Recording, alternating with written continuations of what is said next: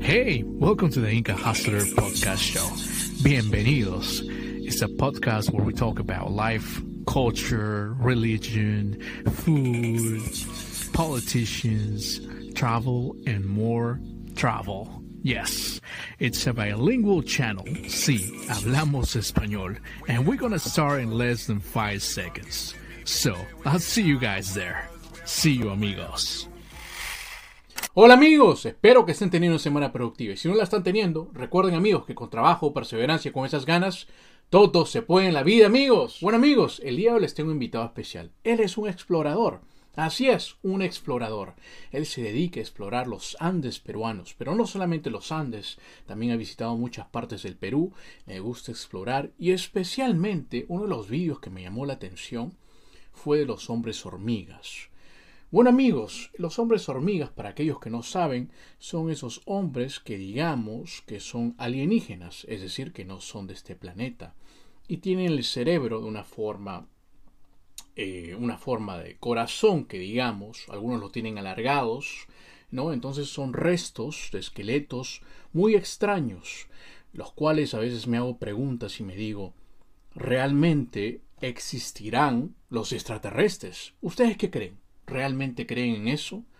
Y no solamente eso, nuestro invitado ha, ha, podido explorar muchos lugares, muchos rincones del Perú, especialmente los Andes, en el cual se va a lugares, a cavernas y encuentra eh, cerámicas extrañas. No solamente eso, él también ha mostrado en sus vídeos pinturas rupestres donde los primeros seres humanos han pintado cosas que realmente me sorprenden, como por ejemplo a hombres con tres dedos, y también a especie de naves voladoras. Y uno se pregunta, ¿realmente tuvimos contacto con estos seres de otros planetas?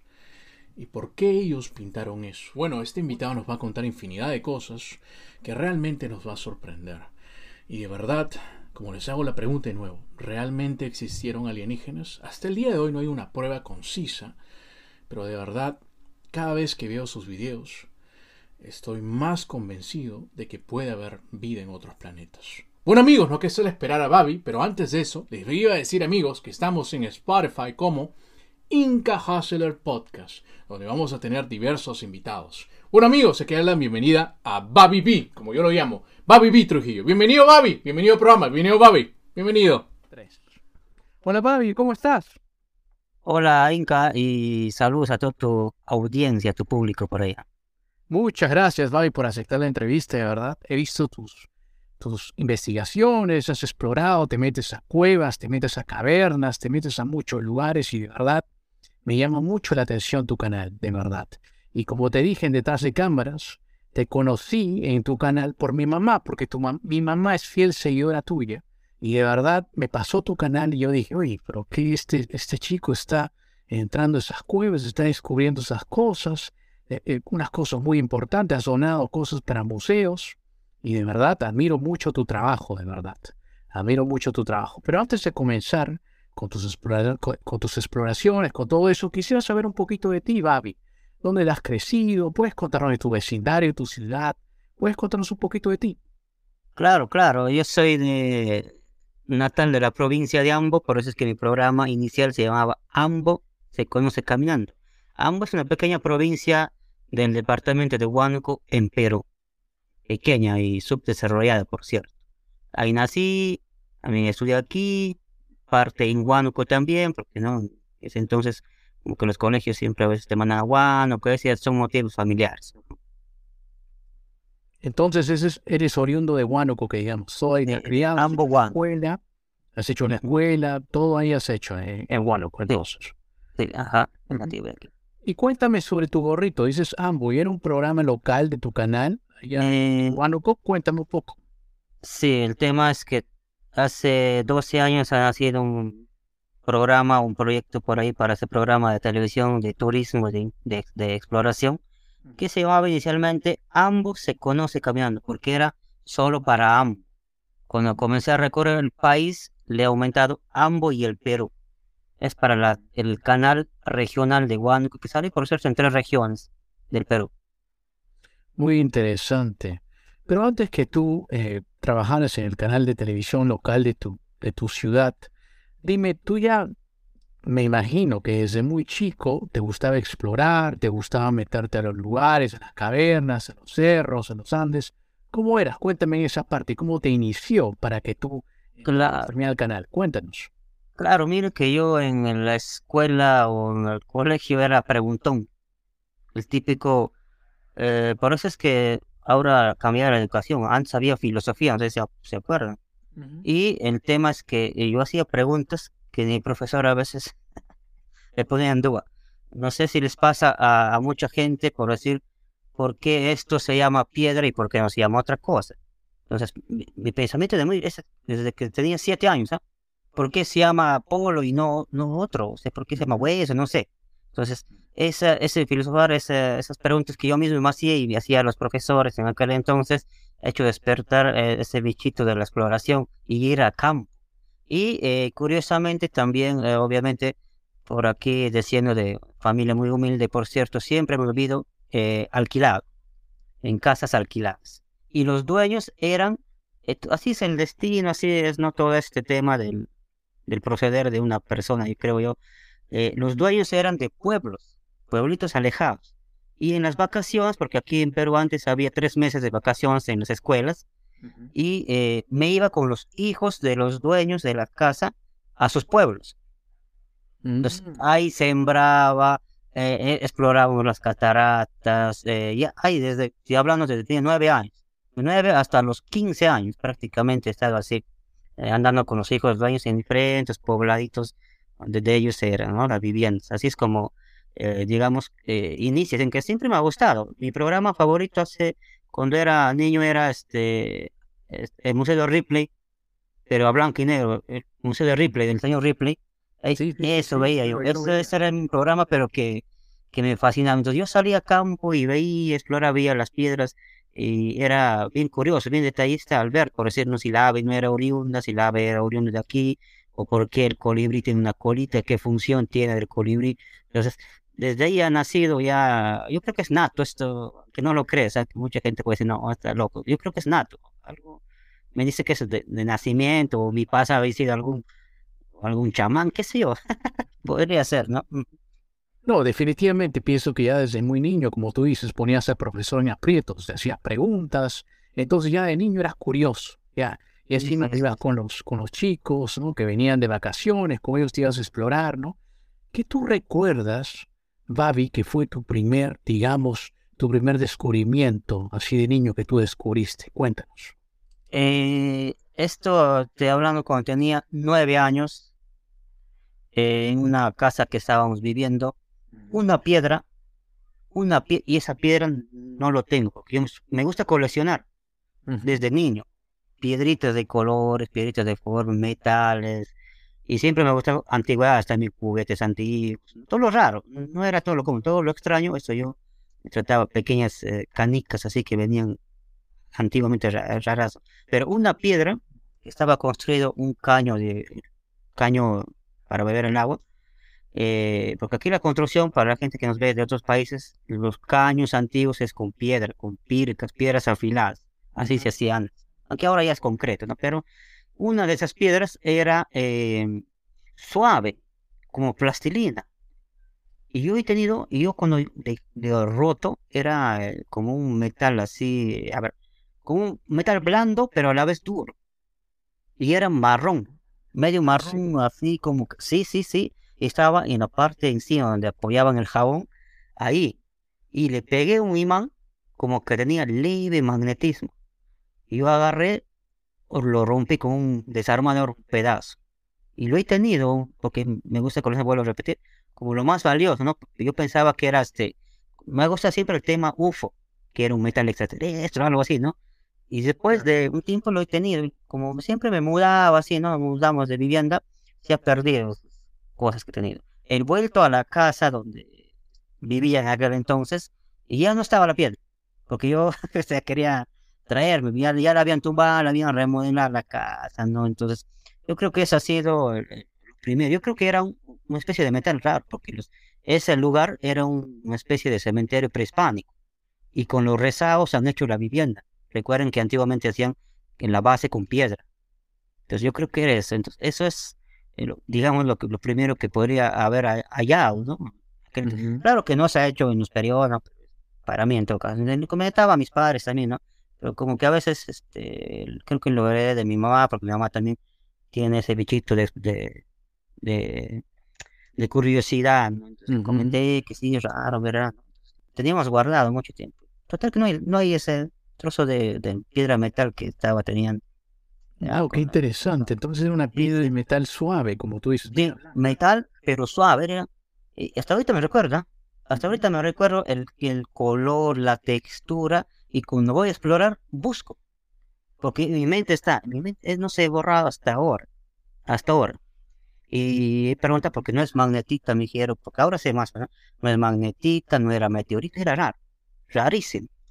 Por eso es que eh, ah, hasta ahora estoy buscando esa especie de piedra porque es el, el color, la textura, incluso el, el la dureza de, la piedra extraña que tenía, tenía nueve años. Qué interesante. Y de ahí, bueno, ya comenzó tu vida de aventurero, ¿no? Explorador. Desde ahí. ¿Y cómo comienza a los... ¿Mm? Sí, comienza exactamente a los 15 eh, años. Netamente exploración. 15 años. A los 15 años en adelante, desde los 15 entonces digamos, fuiste explorador. Desde ahí te convertiste en explorador como hasta el día de hoy. Sí, es que lo que pasa, ojo, 15 años exploraba, no hacía programa. A los 15 años me salía a explorar y en aquel entonces había eh, cámaras de rollos. Yo tengo infinidades de, de, fotografías así con cámaras de rollo, que en mis inicios, ¿no? Y eh, salía a las lagunas, salía, eh, a veces nos juntamos con un grupo de mi barrio y salimos por ahí a caminar eh, obviamente yo tomaba las fotos y bueno, así avanzando, avanzando hasta que ya llegó la digitalización de la cámara digital. No sé si se acuerdan, hay una compacta que por ahí el Crespo se me trae la camarita porque está compacta. Y eh, bueno, inicia, pues, ¿no? Inicia el mundo de la grabación, porque tener una cámara aquí en provincia. Costaba en ese tiempo también. No, pues si allá nomás en otros países costaba, aquí ya te imaginas. Casi muy imposible para mí, peor que a las justas andaba. Y no sabes por qué se llama ambos se conoce caminando. ¿Por qué? Porque, porque eh, sigue, seguimos siendo de bajos recursos. Ya antes era peor. Y andamos caminando, pues. No utilizábamos carro. De aquí a, a, por decir 20, 30 kilómetros caminando. De acá a otra ciudad caminando. Así hacíamos el programa. Por eso se llama ambos se conoce caminando. Digamos que tú caminabas 20, 30 kilómetros. Sí, sí, sí. O sea, es un guía, ¿cierto? ¿Cómo? Tú caminabas 20 a 30 kilómetros y eras un guía. Exploraba por todo lugar, por ambos. Sí, sí, sí, sí, sí, por todas las montañas, todos los caminos. Eh, tomaba referencia de las personas antiguas, así sigue avanzando. Por eso es que siempre parece que el loguito no lo voy a quitar, porque 12 años cosas caminando. No es fácil desprenderse de este nombre que, bueno, me ha llevado a nivel mundial, porque recuerden que he colaborado con otros canales, con otros canales también. Pues. No, aquí está, mira. La gente puede pensar mentir. A mí lo que sabe que has visto en mi canal, a mí me gusta hablar con pruebas, ¿no? Que va Correcto. No con pruebas, porque incluso mi investigación es físico también, ¿no? A ver, explica más adelante. Miren, están las fotos a rollo, ¿eh? mis inicios. Y eh, tengo infinidad. Te voy a enseñar ahí, en diferentes partes del Perú, ¿cierto? No, esto es de mis inicios, solo ambos. Solo ambos, ok. Sí, eh, solo ambos, siete años solo ambos. Bueno, por acá también ahí con estoy y flaco. Tienes infinidad de fotos, sí, me imagino. Por acá están eh, los, los rollos, ¿ven? Los rollos de Kodak. Los negativos que no se le conocen los nombres incluso del lugar que ahorita está de exhibición acá en el museo que tengo. Y eh, obviamente, bueno, esa es parte de la trayectoria, amigos, que al menos en inicio sí tenía, ¿no? Claro, sí, no hay, no, hay, no hay duda, porque lo puedo ver también en tus vídeos, y no solamente eso, ¿no? También tienes 12 años de experiencia, ¿no? Trabajando como AMBO y tienes 12 años de, experiencia y también ahora que tienes el canal de YouTube que te está, estás haciendo mucho más conocido, porque por YouTube también te conocí yo, ¿no? En mi madre te pudimos conocer, pero dime, ¿cómo así entonces de trabajando en esos 12 años que has trabajado, ¿cierto? Dime, ¿qué de todos los, esos 12 años que has trabajado, yo sé que has encontrado infinidad de cosas, tal vez cosas que tampoco puedes compartir a todo el mundo, ¿no? digamos, las primeras cosas que tú te comenzaste a impactar cuando estás, eh, cuando estuviste trabajando, las primeras cosas que tú dijiste, no, esto, wow, aquí hay para trabajar mucho más, para explorar mucho más. Cada vez que descubrías algo, te preguntabas a ti mismo, ¿qué más puedo encontrar? Porque tú sabes, cuando tú encontrabas algo, que yo he visto muchas cosas como cuerpos de gigantes, mandíbulas de gigantes, eh, muchas infinidades de cosas que, has encontrado, escrituras incas, ¿qué tú te preguntas a ti mismo cada vez que tú descubres algo? Eh, bueno, lo primero, la primera pregunta que me has hecho, que es lo primero que he hallado hace, a ver, 11 años, o sea, al año de mi inicio. Al año de mi inicio, hace 11 años atrás, he encontrado, a ver, una especie de tumba de gigantes, que todavía esa, esa, esa investigación está a medias porque necesito, entre comillas, cavar, cavar, ¿no? Para comprobar el tema. Pero al margen del, gigante que está en ese lugar, eh, yo creo que está al 100%, que le visto el contexto y todo eso. Y eh, también he hallado eh, dinosaurios en pintura rupestre, en arte rupestre. Dinosaurios representados en arte rupestre conviviendo con los humanos. También está ahí. Eso ha sido, eh, digamos, aparte de las naves, los seres tridáctiles que ya también siempre se representan. Pero para mí eso ha sido como el boom. ¿no? Entonces dije, ah, también las es como las esferas de Costa Rica, pero aquí. Muy es lo que pasa que ese lugar está 12 horas caminando, tan solo para llegar al pequeño anexo pueblito ahí. Descansas y recién exploras. He estado 21 días en ese lugar. Es un lugar, pero para mí es el Roswell del, del Perú. El, el, top de tops de que la, la, a ver, la prueba más convincente de visita eh, extraterrestre, la visita de otros, de otros seres, como quieren llamarlo, ese lugar. Pronto voy a estar en una expedición nuevamente ahí. Seguramente estaré 20 días mínimo, 15 días, porque el lugar es extenso. No hay señal, no hay nada. Por último, por ahí. Es remoto. Como es remoto, todavía está virgen. Nadie explora. Bueno. Y para mí eso es eh, el top de mis inicios. ¿no? Y todavía está en mi mente, porque eso está. He ido a ese lugar unas cuatro veces ya. Como es lejos y es este, tedioso de días, ¿no? Entonces ahora tengo más responsabilidades. Entonces tengo que planificar bien ese tema de, esos viajes, ¿no? Claro, yo me imagino, sí, de, las cosas, por supuesto, ¿no? Que tú has visto un dinosaurio pintado en forma rupestre, sí, me imagino, y está muy lejos. Y esos viajes que tú haces, me imagino que vas con tu amigo Jeffrey, alguno de esos viajes, y alguno va solo también, ¿no? Esos viajes tú, que tú vas, realmente eh, no tienes apoyo de nadie, tú, o tú solamente lo haces por tus propios medios. La mayoría de todos sus viajes que yo sepa los has hecho por tus propios medios, pero algún día ha recibido un apoyo, algo. Eh, hasta 11 años he hecho por mis propios medios. Recién, eh, digamos que un año, bueno, ese ya por tema político, que esa parte, pero sí recibí cierto apoyo. Eh, cuando digo apoyo, no, no, estoy, no estoy hablando de dinero. Apoyo, estoy hablando de, me pone movilidad, me dan un aventón por ahí, ¿no? Entonces, para mí ese es apoyo, pues, ¿no? Entonces, o me invitan a la comida, para mí es apoyo, no es necesario que me den dinero. Pero 11 años prácticamente hemos estado autosostenibles en ese programa porque yo, yo grabo eventos.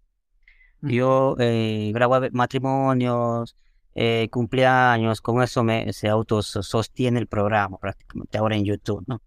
Bueno, antes también he trabajado de otros, he sido panadero muchos años, panadero, he estado trabajando en hoteles, limpia baños, pero actualmente fijo, fijo, mi trabajo es este, grabar eventos.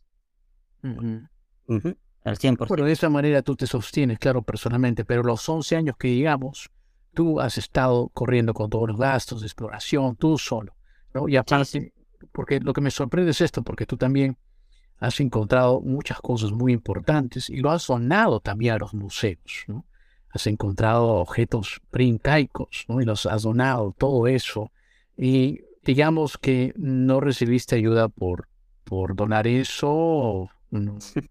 Manda un papel ahí que está acá tirado en mi, al pie de mi cama.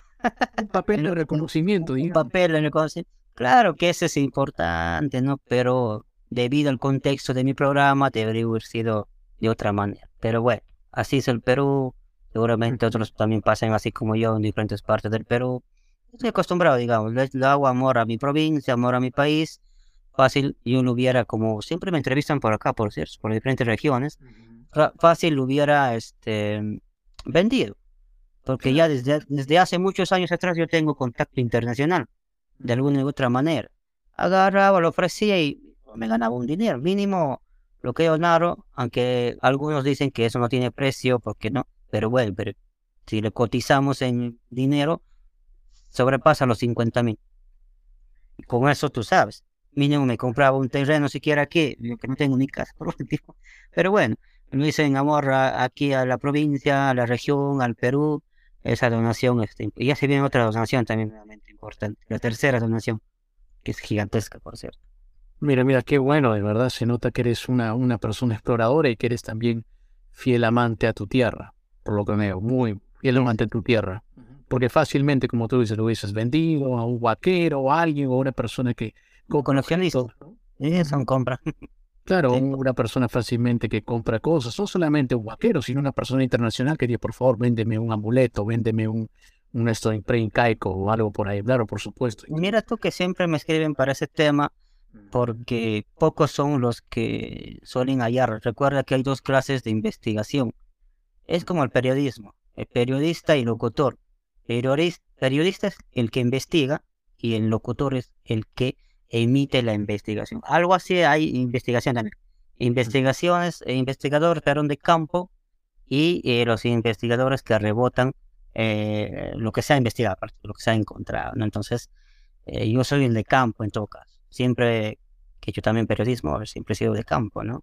Entonces, son pocos, como soy de campo, por eso suelo hallar cosas, bueno.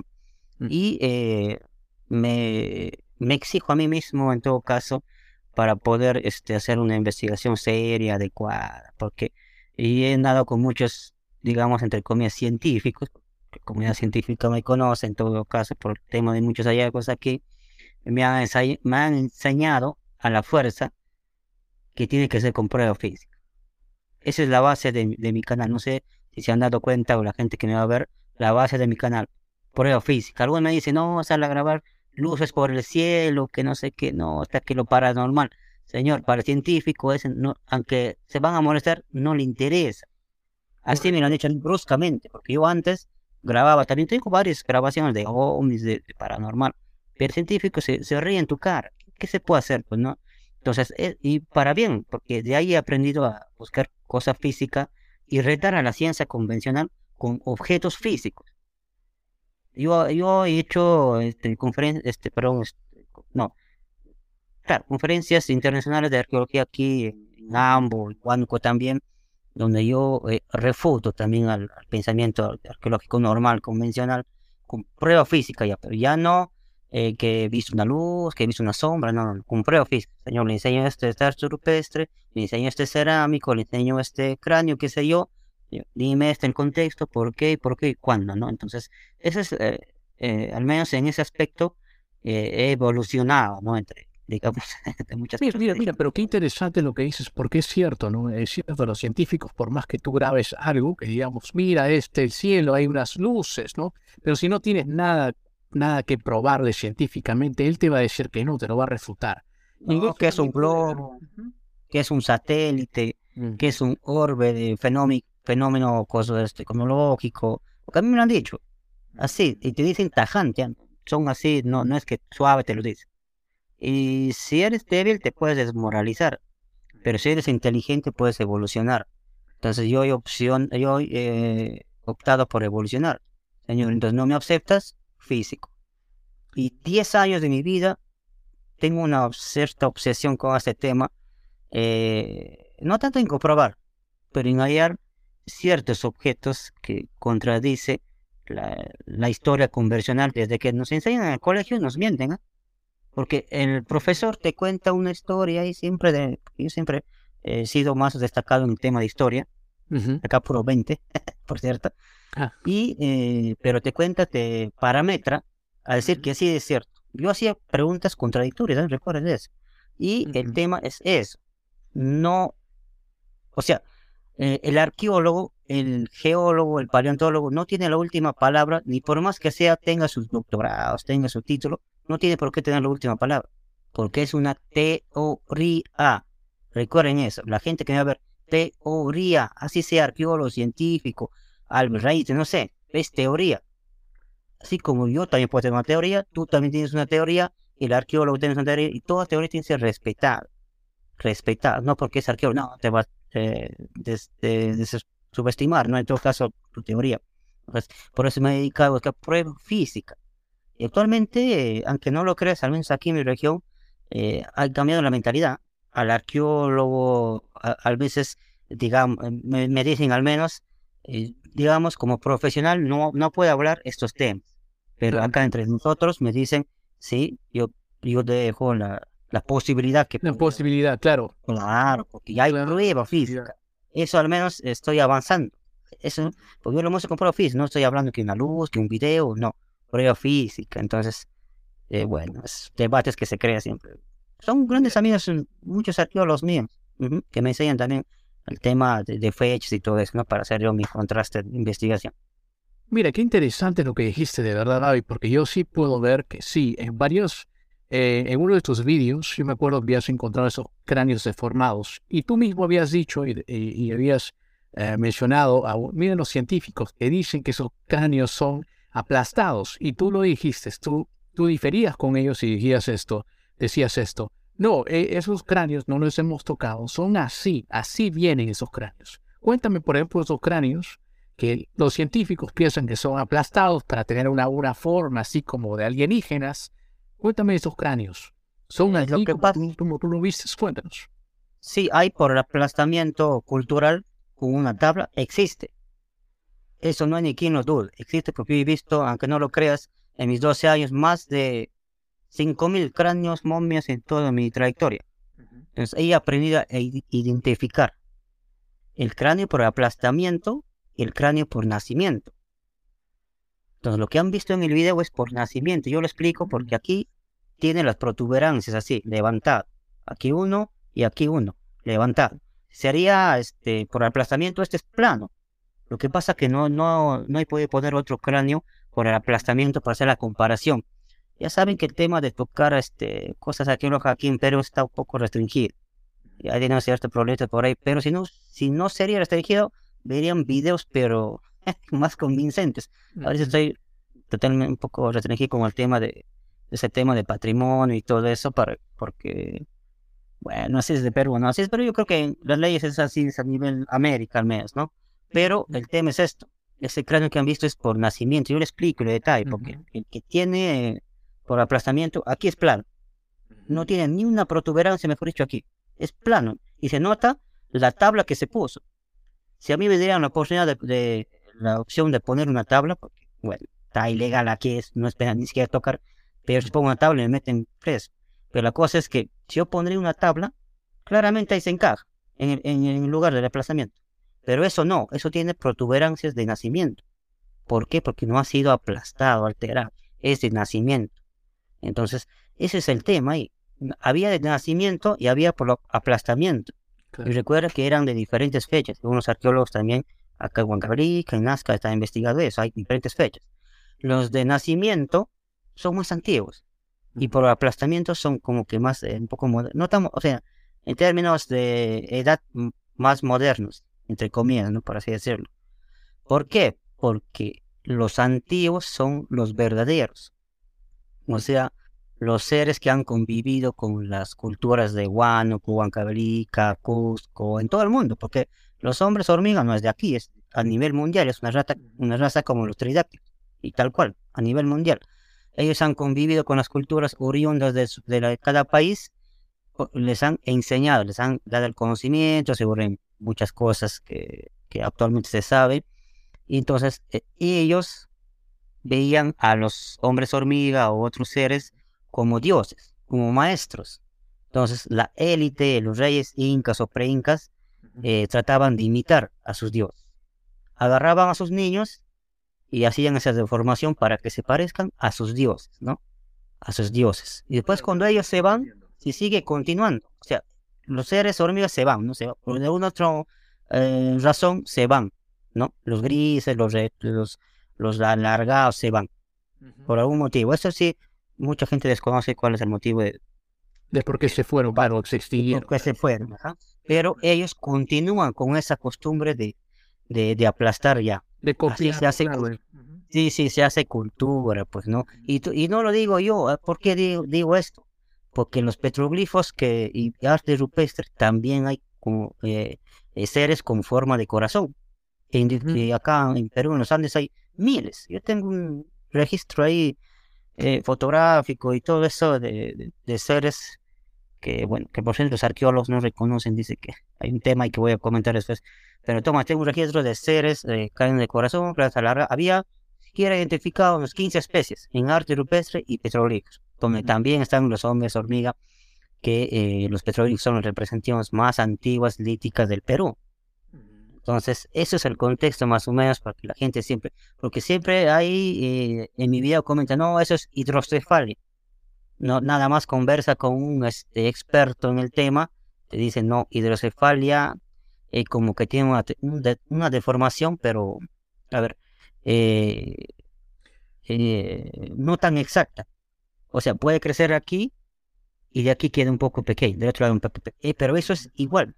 De aquí es el mismo tamaño, de aquí es el mismo tamaño, la contextura, todo es el mismo tamaño. Por varios también que encontraste. Claro, claro, no es pues uno, dos, porque sí, sí hay hidrocefalia. Donde lo he visto en eh, Cañete, hay un cementerio prehispánico interesante, ahí he visto hidrocefalia. Incluso ahí con un amigo le estaba explicando, mira cómo es la hidrocefalia, mira cómo se une con por vejez la sutura, satura sagital. Entonces, si yo tendría esa saga, me daría la oportunidad de hacerla, de agarrar y tener la, la comparación de saga de cráneos. Te hago una excelente investigación, incluso refutaría a cualquiera. Compruebe, no, no estoy hablando, pues, al margen de la datación, de, qué lugar es o no, ese es al margen, porque ya se sabe que algunos son de Europa, de Asia, que...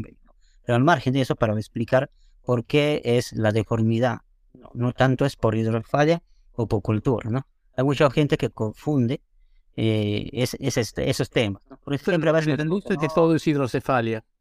Ah, todo es hidrocefalia, si no, aplastado. No, señor, a mí me han dicho, ¿dónde? ¿Y dónde te enseñan? Porque yo conté, era, cuando tenía sexto grado, cultura paracas, bueno, y una tabla. Ya te forman en tu mente esa mentalidad. Entonces, tú por inconsciente, como ya has recibido, o sea, el inconsciente colectivo que ha quedado en tu cerebro desde la escuela, te han formado así. Tú, tú ves un video, Ah, no, no, está hablando loco. Esa es tabla. ¿Por qué? Porque en el colegio ya están parametrados. No rompes ese, ese esquema todavía del bichito de investigación de contradecir. Eh, ¿no? No tiene la última palabra, vuelvo a decir. Claro, claro.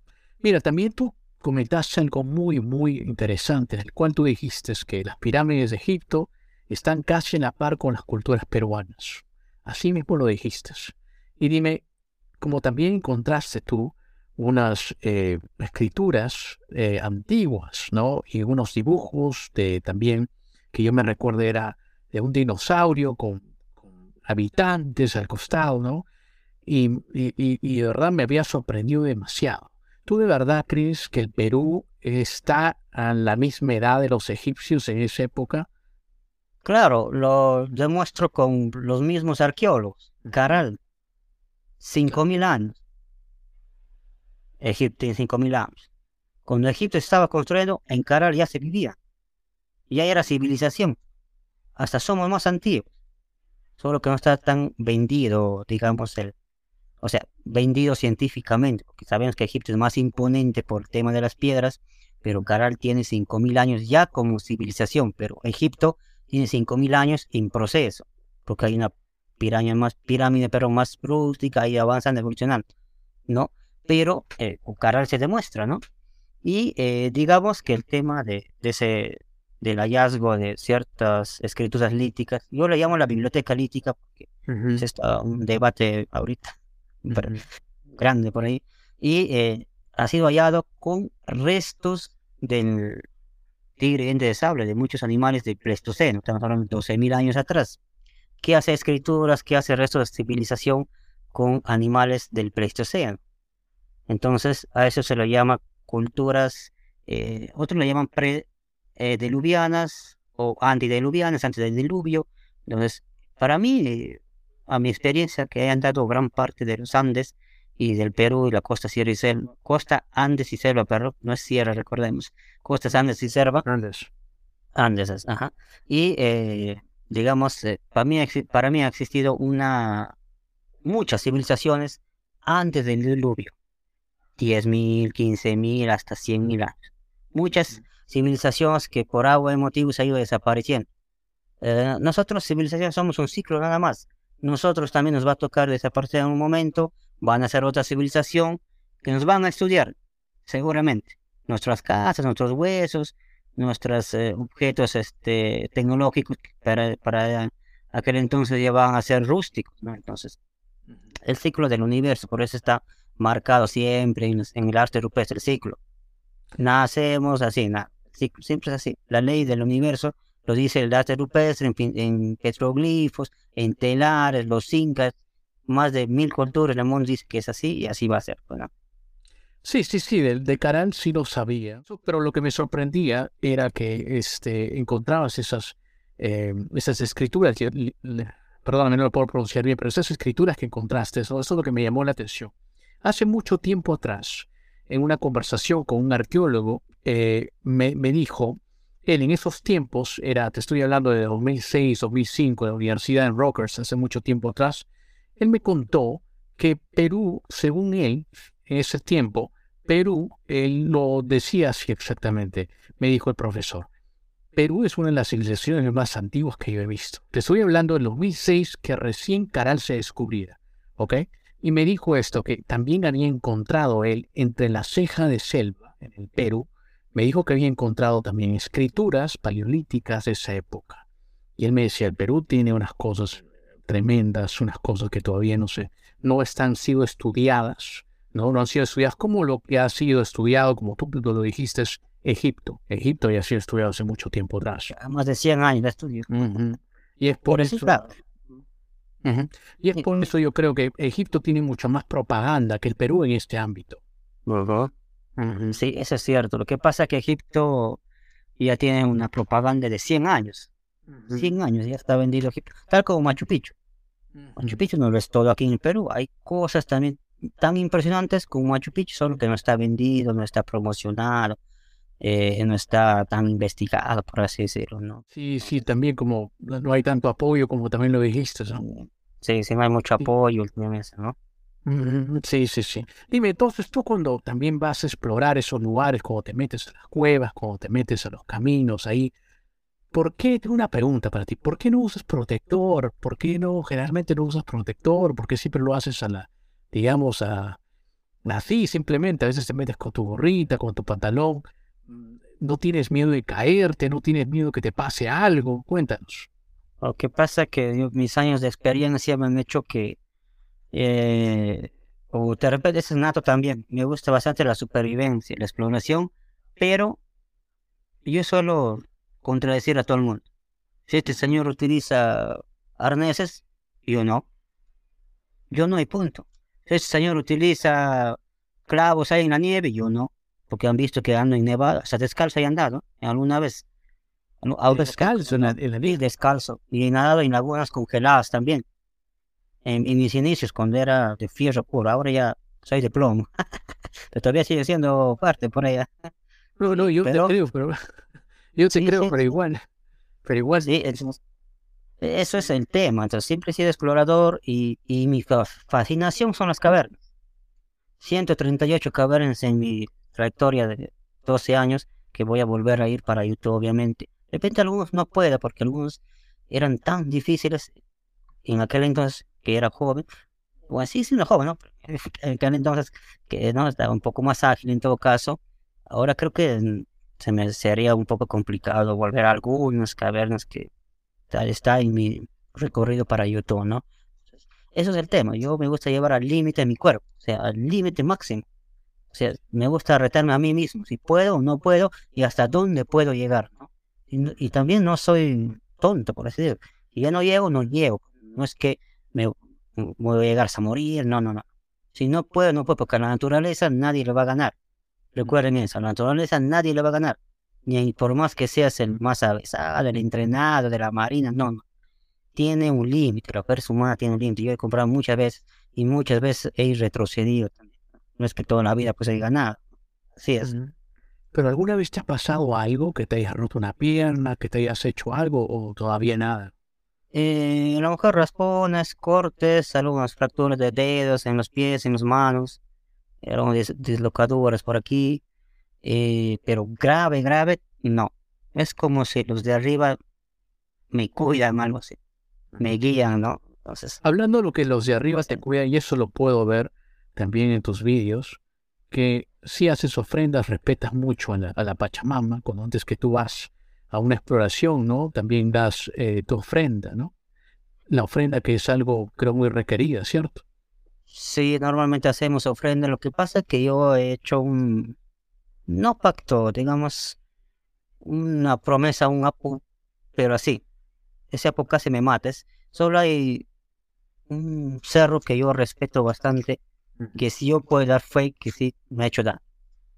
Puede ser radiación o bacterias que estaban ahí en Itopá porque el lugar era virgen, no lo sé hasta ahora, pero es, eh, digamos, el, el apu más fuerte a nivel Perú, diría yo, que, eh, eh, digamos que, a ver, le hice una promesa a ese lugar, es, es un monolito, por cierto voy a sacar un video de eso, es un monolito que tiene un aproximado de 7000 años y en la cima de una montaña tallada y cortada con sierra.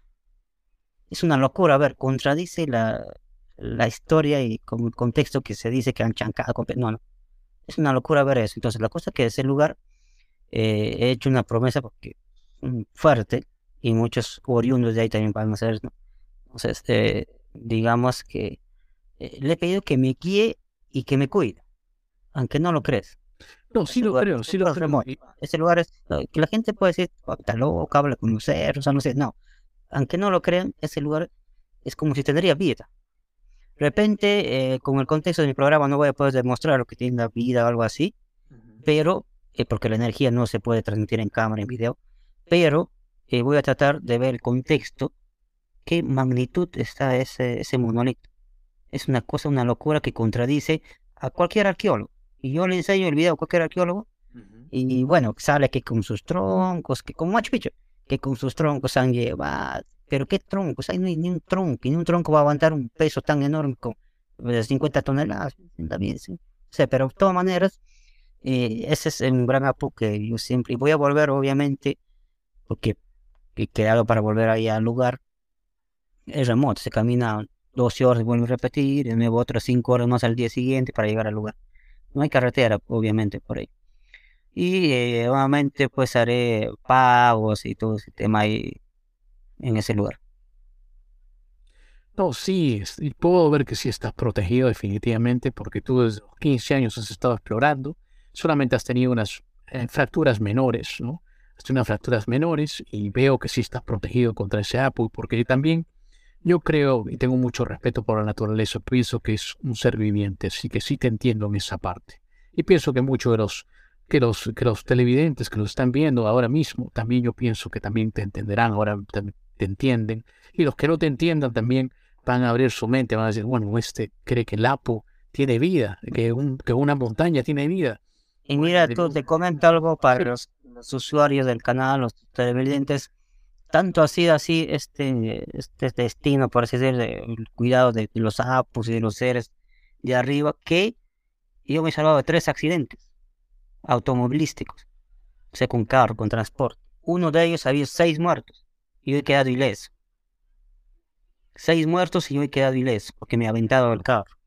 Sí, salen en noticias, salen en el periódico, otros con auto, otros con camioneta. Tres accidentes, imagínate.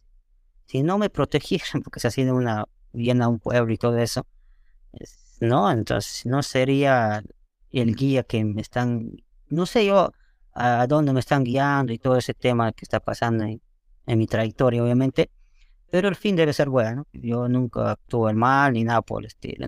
Siempre suelo hacer eh, el bien, o trato de hacer el bien, como, como humano, ¿no? más que todo. No, sí pienso que estás, estás haciendo el bien, mostrando, explorando, tranquilo. Y hoy sí pienso que estás protegido definitivamente, porque tú eres un hombre tremendo que te metes, como tú dices, te gusta estar tú a tu manera, a algunos le gusta gustar a veces, pero tú no, a ti te gusta estar simplemente así como tal. con tu camisa, con camiseta y jeans, si te gusta explorar. Sí, mira tú que siempre a veces me, hasta me insultan por, por mi canal y comenta, ay, qué irresponsable es, que esto, que lo otro. Señor, llevo años explorando. Ya sé que algún día me puede pasar algo, como, cualquier otro humano. Me puede quedar una piedra o bien me, caigo a un abismo, qué sé yo. Pero ha sido mi decisión, ¿no? Entonces, yo creo que con mi persona no afecta a nadie, ¿no? Obvio, también quiero a los, a los jóvenes ahí que no hagan lo que yo hago. Esto no es un juego, parece juego, o parece gracia ahí, ¿no? Pero no, no. Es cosa de habilidad, reflejos y experiencia, no hacerlo si no te sientes capaz. Aunque sí debes romper ese miedo, pero de a poquito, ¿no? por así decirlo. Claro, claro, de a poco. Y también la experiencia que tú tienes y encima estás protegido por los sapos. Para mí tú eres Superman, así que tranquilo. Tengo todavía al menos por algunos años más. Dime, entonces también eh, mencionaste algo, tú mencionas muchas cosas interesantes. Eh, dijiste también en uno de tus vídeos que los incas, para tallar las rocas, usaban una especie de láser. ¿Puedes hablar un poquito de eso que estoy muy interesado? Sí, yo creo que sí. No solo los incas, en muchos lugares del mundo, en, la, India hay construcciones, pero te explota la cabeza. Si arqueólogos que han tallado con piedrita, es una locura. Y yo refuto, mira, yo recientemente he tenido una especie de debate como que interno, no, no, no ha sido público él me dice, tú subestimas la inteligencia humana, porque yo suelo hablar siempre del UFO. Seré promotor cultural, pero siempre hablar del tema UFO. Y ahí sabes que no les gustan, no, no comparten esa idea. Tú subestimas la inteligencia humana. No. ¿Por qué? A ver, yo te doy un ejemplo. ¿Cómo han tallado eh, la piedra de 13 ángulos de Ayacucho, qué sé, porque ellos conocen? Y cómo han encajado tal cual para que no entre ni siquiera una hoja de papel. Él dice, sí, que han sabido percutores de, especiales de piedra, de meteorito, que sí se encuentra, por cierto. Meteorito es la herramienta más antigua del Perú, y entonces han golpeado. Pero ha replicado, o alguien ha replicado, que yo sepa, no. Y no replica solo es teoría, vuelvo a repetir, teoría, no es, no es la prueba definitiva que tú dices. Yo puedo decir que es un láser, pero obviamente no, no puedo de repente este, hacer mi prueba porque no tengo láser, pero sí existe ya láser como sea diamante, que cuesta piedras. Si yo lo tendría en la mano, haría réplicas a una escala regular, tal cual le encajaría, te apuesto. Mejor a que él dice que como chancando con piedra. Porque golpeando con piedra sí se talla, pero no queda una exactitud pues polida ahí como un vidrio. Va a encajar, pero va a quedar hendidura. Entonces, definitivamente yo creo, al menos en mi criterio, con láser. Mucha gente me ha refutado, no es con láser, es con geopolímero, porque hay un investigador, sí hay en Egipto, un destacado, Pedro o algo así, que ha dicho que es poli, como he dicho, geopolímero, que es una especie de cemento antiguo, piedra derretida, que ha hecho un molde. Pero aquí en Perú no, en Egipto sí, porque todo, todo es cuadrado. La pirámide todos hablase de bloques cuadrados. Pero aquí en Perú hay piedras L, piedras T, piedras 8, hexagonal, como el, la célula. Entonces tendría que haber, no sé, 50.000 moldes diferentes para que hagan una sola casa, una sola vivienda. Claro, claro, claro. Aquí no, no procede el tema de geopolín, que no. Al menos para mí, porque si alguien me dice eso, tendría que hacer una réplica, no agarrar al mes barro, a ver, hacer la forma exactito. Sería imposible sería posible, no sé, pues más de 100.000 años, hacer una casa nada más. Pero lo más práctico sería el láser. Cortar exacto, tal como se hace actualmente, una, un rompecabezas. Cortas exactamente, diseñas, cortar para que encaje al otro lado, diseñas y lo hacen encajar. Sigues diseñando, sigues diseñando y lo hacen encajar. Otro misterio es también el tema del peso. también que han cortado con láser, eso no hay problema. Pero cómo lo han levantado también.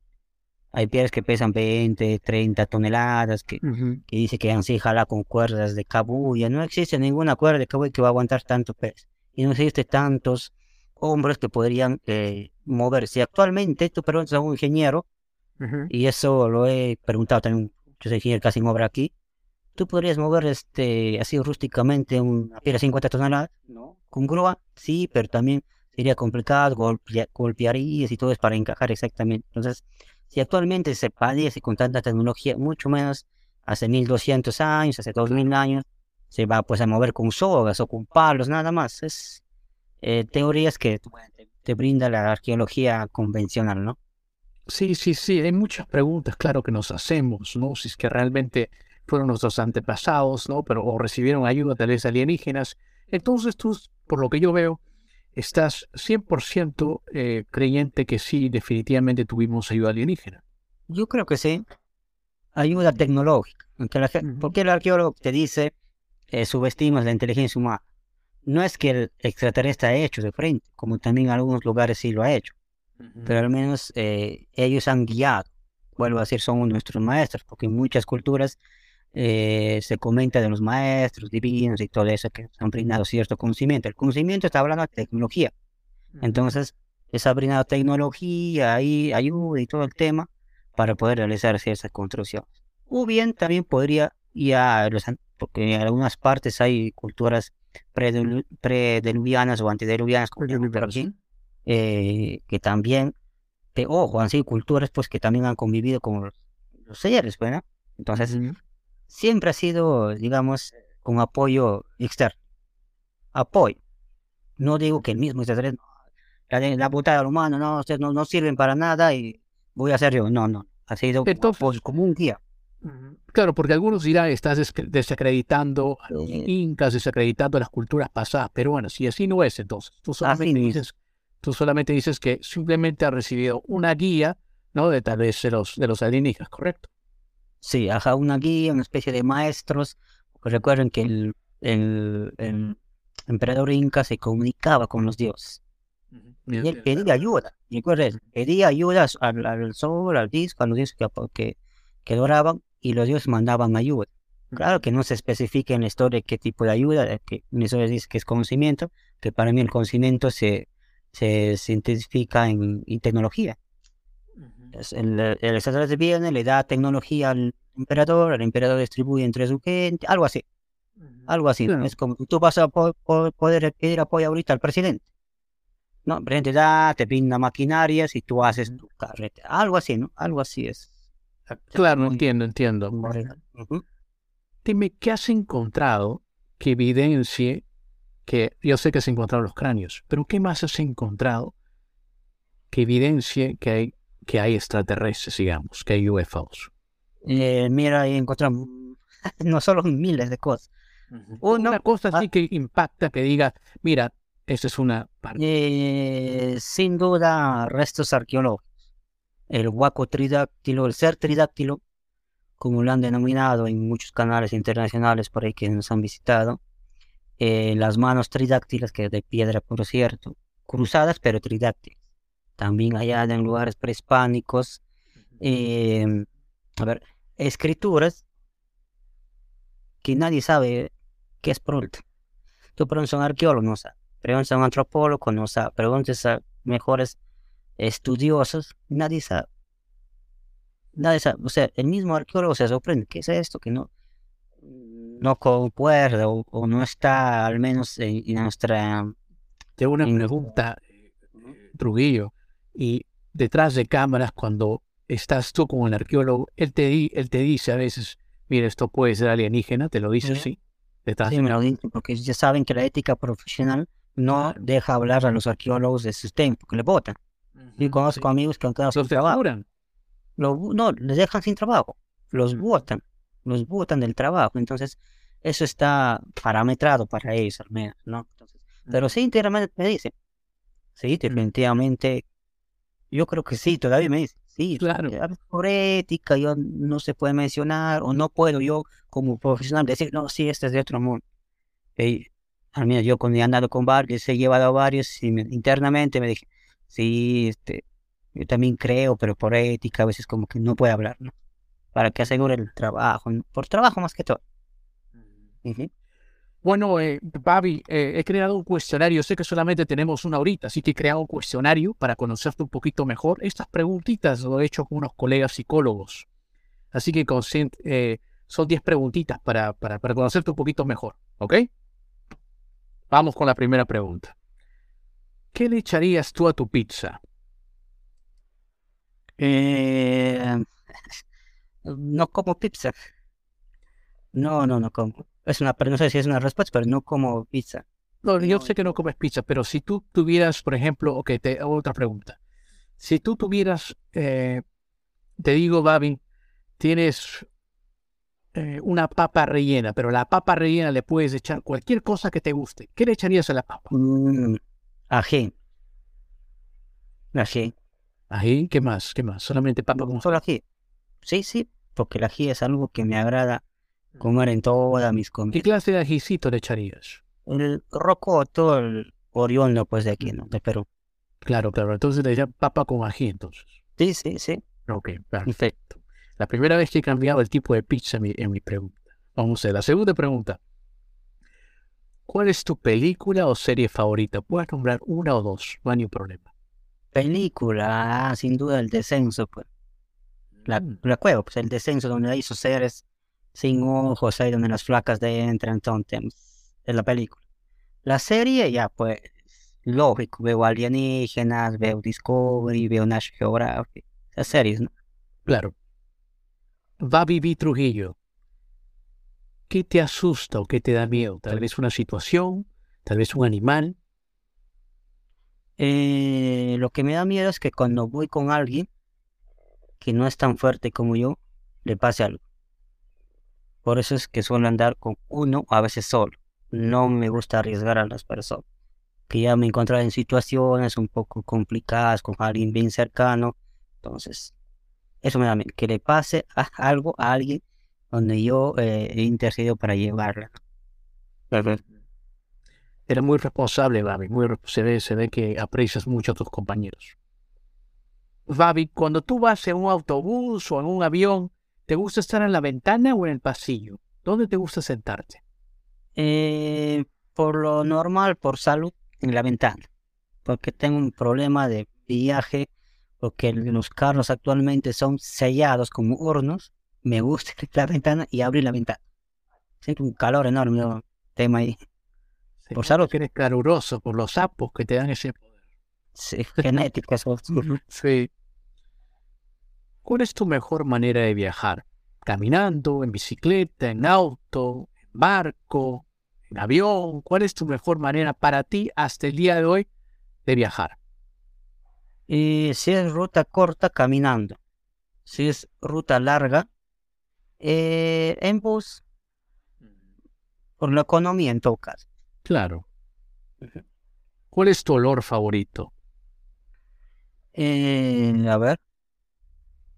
Pues no, verdad pues, no tengo un olor favorito, pero a ver, no sé si de la tierra, algo así. Me gusta el olor a la tierra, a tierra como que antigua. Ese olor así, algo así como de cerámico, algo así. Algo Se que nota, se no nota, llama se nota que eres explorador. So, un olor Sí, cerámico, un olor a tierra. sí, a tierra, tierra es algo que, incluso te cuento que antes cuando era niño comía tierra. No sé por qué. Sí, lo Aunque la gente dice que es por anemia, anemia, no sé, pero yo no, yo no era anémico, ni nada por el estilo. Me gustaba comer tierra. Sí. Wow. ¿Cuál es la aplicación más usada en tu teléfono, Babi? Eh, sin duda Facebook, porque he estado también muchos años en Facebook. He hecho programa en Facebook, sigo haciendo programa en Facebook, porque no olviden que desempeño el papel de comunicación, hago noticia, hago turismo, hago deporte, tengo un programa en Facebook y también en la televisión. La televisión está dejando de lado porque ahora casi nadie ve televisión. Todos están en las redes, entonces Facebook, Facebook he estado mucho, mucho tiempo. Recién entro al tema de TikTok, Instagram y eh, YouTube. Babi, ¿a ti te gustan los libros de papel o prefieres tú ahora los audiolibros? ¿Cuál prefieres tú? Eh, en papel, en papel, porque tengo bastante libros, por cierto. Babi Trujillo, ¿alguna vez tú pensaste en cambiar tu nombre o siempre te gustó? Eh, en algún momento sí, ¿ah? Mira tú que sé, sé, sé querer cambiar mi nombre. Pero la circunstancia, como quien dice, tengo un amigo por ahí que me ha dicho, vas a hacer lo que tu nombre es. Y mi nombre es raro. Pues como eres raro, seguramente vas a destacarte en algo extraño que no es muy común. Y dicho hecho, me lo han dicho antes que tenga programa. Entonces ahora sí estoy contento con el nombre que digamos. Interesante. Va, Vivi, una locura que tú te acuerdes y que no le has contado a nadie. Ah, de repente cuando era joven ir a este, extraer caña, entre comillas, robar caña, caña de azúcar, eh, robar de repente este, frutos de ahí de los huertos, que de algunos chacras por aquí, y así eso, ¿no? Sería algo que no, no hablo mucho, ¿no? Porque la gente cuando habla se termina robar, ya te ve un poco más. Algo que no cuenta mucho. Como todo joven, ¿no? Joven, Ah, Por ahí, no, joven, jóvenes, claro. inquieto, ¿no? Trujillo, ¿qué número estoy pensando? Del 1 al 10. Diez. 2. Mm. Poquito lejitos. Babi, ¿qué piensas que hay después de esta vida? Eh, sin duda, yo creo que nos vamos de una forma energética, pero como que a otro plano. cuando hablo de otro plano, te hablan como otra dimensión para- paralela, ¿no? Que, que podría existir. Yo creo que es eso. No hablo de regeneración, ojo. Otro plano dimensional. Creo que es eso porque se ha comprobado que todavía puedes escuchar voces antiguas, de guerras, incluso aquí también se ha comprobado en cuevas y todo. Yo creo que nos pasa eso, a la mayoría. Interesante. Babi Trujillo, si tendrías de escribir tu vida en unas cuantas líneas hasta el día de hoy, ¿cómo la describirías tú? Ah, luchador. Luchador cultural. Ha sido, pero desde que he nacido, creo que hasta que voy a morir. Luchador cultural, no social, no conforme, cultural. Entiendo. Entonces, No describo. me van a decir que soy comunista, ya, ya saben, ya, ya, mira, estos temas, yo siempre me entrevista, me tildan de comunista, que no, tengo una lucha acá, y mi lucha es cultural, la gente confunde mucho ese tema, ¿no? Entonces te describirías como un luchador cultural. De cultural, de nuestro patrimonio. ¿no? Bueno, acabamos el, cuestionario. Estoy seguro con esas preguntitas eres mucho más conocido. De todas maneras, con las preguntitas del cuestionario. Después te daré el resultado del detrás de cámaras. Bueno, mira, Babi, yo sé que a ti te gusta explorar, has estado por muchos lugares, ¿no?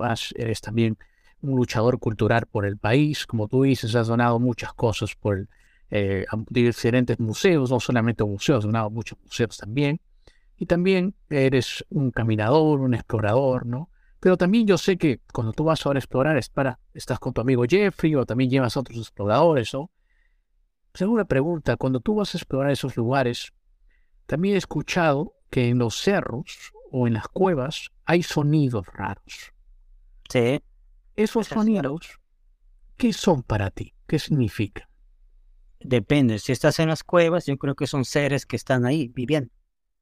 Seres que no están investigados por la ciencia, que actualmente lo conoce como intraterrenos. Si tendría la tecnología yo adecuada, estoy seguro que yo captaría un ser. Captaría o grabaría un ser con tecnología. Eso sí, sabes que el tema de investigación se hace con tecnología, yo tengo cierta limitación en eso, pero si yo tendría la tecnología adecuada, 100% seguro que yo capto algún tipo de ser en alguna cueva que yo conozco. De hecho, es en la caverna, tú sabes que el mundo no está explorado pues ni un 50%, y mucho más bajo tierra, ni la selva, y la Antártida, y el mar, peor todavía. Entonces, se abre la posibilidad que, que hay un tipo de ser, ojo, no hablo de extraterrestres, ser, un ser que, está, que ha convivido seguramente desde muy antiguo, que ha evolucionado, se ha adaptado a cuevas, de alguna otra manera, seguramente su alimentación es diferente, y que sigue viviendo en cuevas, ¿no? Porque hay testimonios también, que ven seres, que ven cosas salir de las cuevas. ¿Alguna vez tú has visto algo paranormal que digamos para ti un ser que has, que has visto tú? Un ser o algo que te ha causado demasiado eh, temor o demasiado, de repente se asombró demasiado. ¿Alguna vez tú has visto algo de esos en tus exploraciones? Mira, he visto no, pero sí he oído ronquidos. Y un ronquido no es este de, de animales de un ser. Ronquido. Ronquido, sí. Y no solo yo, el que estaba a mi atrás y dos más, tres personas. No, tres personas y también visto una especie de huellas y una especie de excremento. Que por cierto, en mi última excursión volví a buscar por, por esa ruta el tema de excremento. No lo encontré. Era un excremento blanco y raro. esa era una prueba, ¿no? Ahora que tengo bastante contacto era para analizarlo, pero por eso volví a hacer la incursión a ese lugar que es tediosa, por cierto. Seis horas de recorrido por las cuevas, y bueno, pero no lo encontré ese tema. El excremento, que es la prueba física que se puede investigar, no, no lo encontré. Sí, sí, entiendo, entiendo. Entonces has escuchado ronquidos, pero nunca has visto nada, digamos, en tus exploraciones por más de 12 años. Nunca has visto ver visual o algo raro, nunca has visto nada de eso paranormal. Eh, fantasmas sí, ¿no? Pero eso no tiene que ver nada con UFO, pero digamos que he visto una señora, como vuelvo a repetir, por un pueblo alejado que estaba como que agachando y recogiendo algo en su manta. Y cuando yo me iba acercando, se ha metido por una piedra y me iba acercando y se ha desaparecido el señor. Yo creo que en los Andes o... Sí, en los Andes, en los Andes, alejadas a 4.500 metros de altura. Sí, sí, sí, sí. Y ahí me contaron que en ese lugar andan las, los espíritus o, entes que, que recogen sus pasos y todo eso. Por eso se agachaba y recogía. Estaba recogiendo sus pasos. El, el almita, ¿no? El alma que todos conocen. Claro, claro, claro, claro, me imagino. Dime entonces, tú, yo sé que tú eres un explorador, te preocupas mucho, eres un luchador cultural. ¿Cuál es, cuál es digamos, tu proyecto a futuro? Que tú, cómo, ¿Cómo tú te ves de aquí unos 10 años? ¿Cómo tú te ves? ¿Qué logros quisieras hacer por, tu ciudad o por, tu, por, por ambos? Mira, por mi ciudad yo creo que sí se ha ido avanzando bastante el tema turístico porque ya al menos ha cambiado un poco el pensamiento social, social porque antes aquí no se hablaba de turismo no se hablaba de cultura, nadie, nadie le daba importancia, ni siquiera en los colegios, increíblemente. Entonces, como nació mi programa, nació la idea de tener, primero he tenido un museo yo aquí, en mi vivienda, todo donde alquilo mi vivienda. Y ahí venían los jóvenes, he hecho exposiciones fotográficas también, eh, exposiciones con video, exposiciones de piezas en, aquí en ciudades. Entonces, eh, yo creo que aquí a futuro, eh, poco a poco ya ah, está consolidando el tema de proyectos de puesta en valor de muchos lugares que están votados por aquí. Yo creo que sí se va a dar poco a poco, porque ahorita ya he alcanzado dos, tres proyectos, se ha puesto a dar en valor de algunos lugares, ya está, ya es físico. Pero claro, falta más, no, es el orden como debe ser, pero al menos estoy avanzando, cosa que antes no, ni siquiera topaba en el tema turístico nadie. Pero yo creo que en, si hablas en así de proyectos para mi ciudad, va a avanzar, no. si hablas de proyectos personales, yo, yo creo que sabes cómo voy a acabar, aunque no lo creen, la gente va a decir, este señor es sin, sin, ¿cómo se puede decir?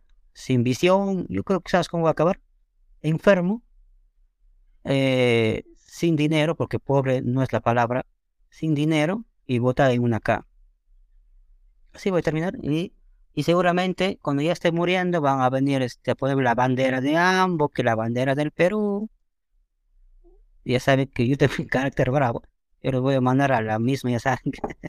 yo creo que eso es, eh, como toda persona, eh, en cada ciudad, alguien tiene que sacrificarse. Yo ya estoy, eh, digamos, mentalizado que va, podría pasar, y estoy seguro que va a pasar, que así es el Perú, así es los Andes del Perú. Entonces, porque a mí nadie me está pidiendo que lo haga, ¿no? Entonces, pero me estoy, digamos, sacrificando en un, una idea cultural social, ¿no? Entiendo, mira, has hecho muchas cosas por tu, por tu ciudad, como tú dices, antiguamente no ha habido tanta, tanto turismo, ni se, de la, ni, se hablaba, ni se hablaba de la palabra turismo, como tú lo dices, pero no, no te subestimes mucho, porque estoy seguro que muchos de tus seguidores no te querrán ver en una cama frustrado, no te querrán viendo, no te querrán viendo así, así que... ¿Sabes por qué dijo? La historia nos enseña eso, y la historia se ha repetido, como muestran nuestros héroes. Los héroes han muerto, pues, botada en una cama. ¿Quién les ha hecho caso?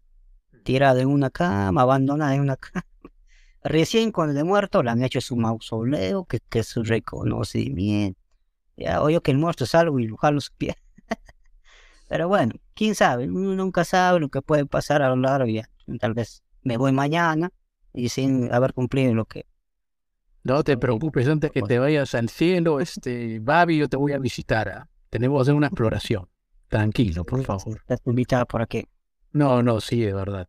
Mira, tú que has ido a muchos lugares del Perú, como tú dices, has ido por los Andes, en la selva, has ido a lugares, has ido a muchos distintos lugares del Perú. Para ti, ¿qué lugares del Perú, digamos para ti, para ti personalmente, tienen ese misterio, esa cosa que tú dices, y este lugar de Perú es, en, este, en, este, en esta provincia o esta ciudad hay muchas cosas, hay demasiadas cosas, me llama mucho la atención porque tiene algo místico, algo de energía. ¿Qué lugar es? Mira, yo creo que lo más, y no hablo por el tema de hacer comparación, por el tema que es más virgen, los Andes. Todos los Andes, como eh, si te das cuenta, no hay explorador de los Andes. ¿Por qué? Los Andes llegan a 4.000, 5.000, tan solo para ver una sola pintura rupestre caminas 12 horas. Una sola pintura, así como esta. Tengo los hombres hormigas por ahí pintura rupestre. 12 horas, una sola pintura. Y nadie, vivimos en un mundo de consumismo, todos necesitamos dinero.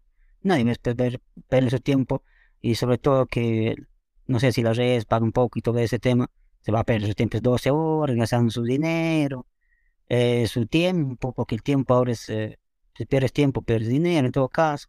Entonces nadie va a ir este, a hacer este, tan, tanta exploración gratis, ¿no? Ese es el problema a veces un poco el tema de... Los Andes son vírgenes por eso. No hay explorador de los Andes.